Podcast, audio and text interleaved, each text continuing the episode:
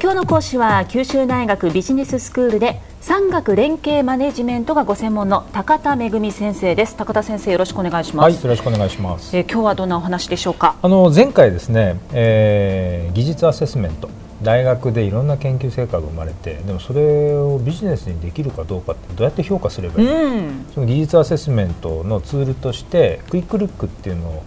使ってるっていう話をしましたけど、はい、これについてもう少し詳しく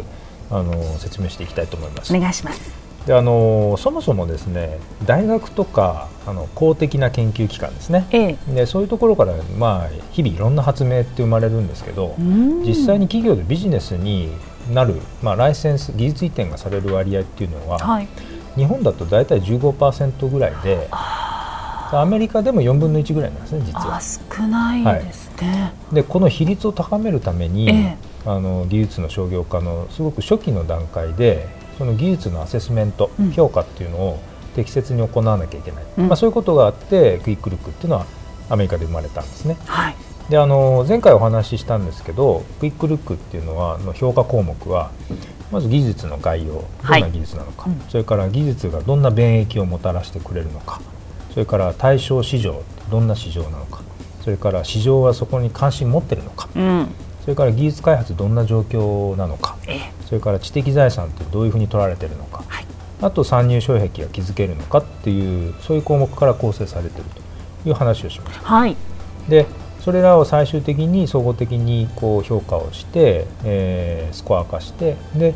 GO なのかあるいは条件付きで GO なのか、うん、あるいはノー GO なのかを評価するというそういう方法なんですけれども。あのー、この産学連携マネジメントという講義の中で、はい、実際九州大学が持っているその技術シーズンの中からその受講者のチームがですね選んでリアルなその技術シーズンを選んでそれで技術アセスメントをまあ行ったいうことなんです。はい、で例えばですねどんな技術があるかというと、えー、あのいろいろあの守秘義務もあるので 細かいこと言えないんですけれどもあ、はい、あの例えば音声を強調してですね高齢者の方だとか難聴者の方がこうの耳に届きやすくするような、まあ、そういう技術だったりとかあるいはそのある植物が生活習慣病の改善に効果があるっていうことが分かってでそれをどういうあの薬なのかサプリメントなのか、うんうん、健康食品なのか、どういうその市場に入れていけばいいのかって、まあ、そういうことだったりあるいはその海洋生物のあるものの中にですねその炎症を抑えるような作用がある、あのー、っていうのが分かって、はい、そのじゃあそれでアレルギーの薬とかってできないのかとか、ね、はまあいろいろあるんですけれども、はい、そういったものを選択されて、あのー、受講者のチームで、まあ、技術アセスメントを行ったということなんです。はい、でそのアセスメントの過程で一番重要なことは何かっていうと、ええ、市場の関心がどこにあるのかっていうのを実際専門家にインタビューして明らかにすることなんですね。専門家に聞くと、ええ、で発明者である先生はやっぱそれなりの専門家ですし、え、問題意識をお持ちでそういう発明をしたんだけれども、はい、本当に市場の声を熟知されてるかっていうと必ずしもそうではない場合って多いんですね。でやっぱり市場全体の構造とか市場の傾向とかを把握した上で具体的なその専門家これ例えば企業のそういった製品の開発の責任者だったりとかあるいはクラスの人たちに聞くんですか、はい、あるいはその製品をこう使うリードユーザーみたいな人だったりとかにヒアリングをして、えー、既存の製品でどういうところが不便なんですか？限界があるんですか、うんうんうん、あるいは本当に解決を望んでいることってどんなことなんだろう？ということをヒアリングの中から明らかにするんですね。でこの市場の関心っていうのがどういうところにあるのかを丁寧にこう探索をして、ええ、その技術の特性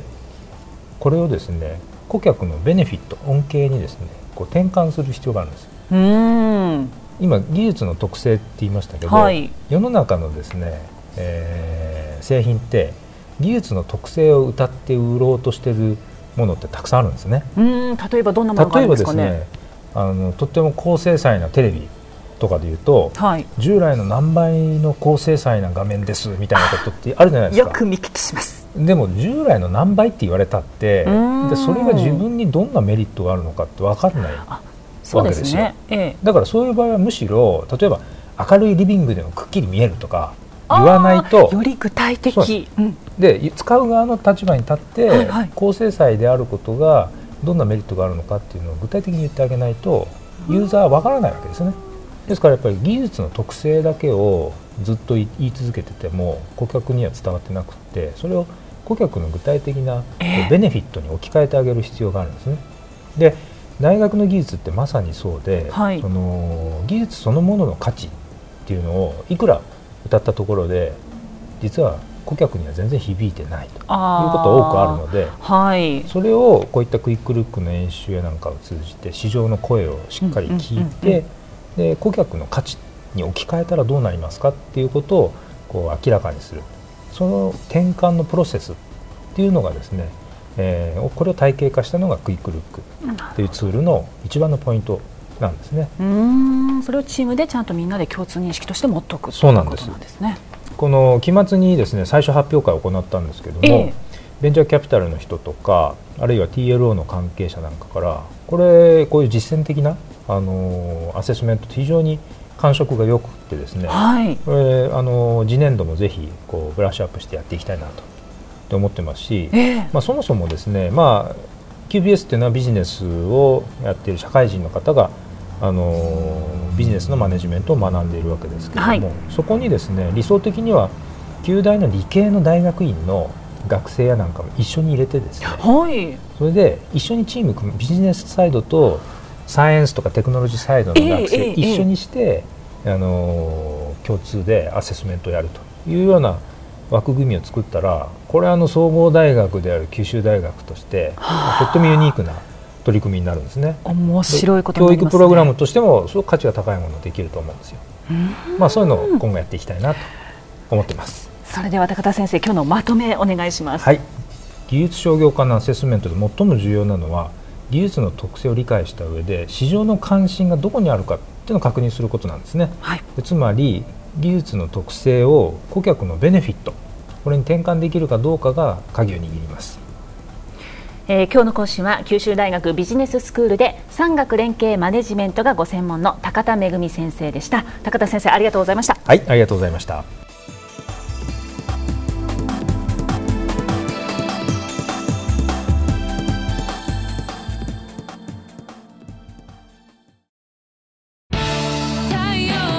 BBIQ は九州で生まれ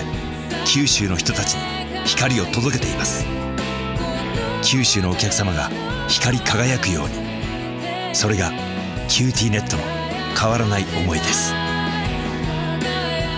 キラキラつながる QTnet。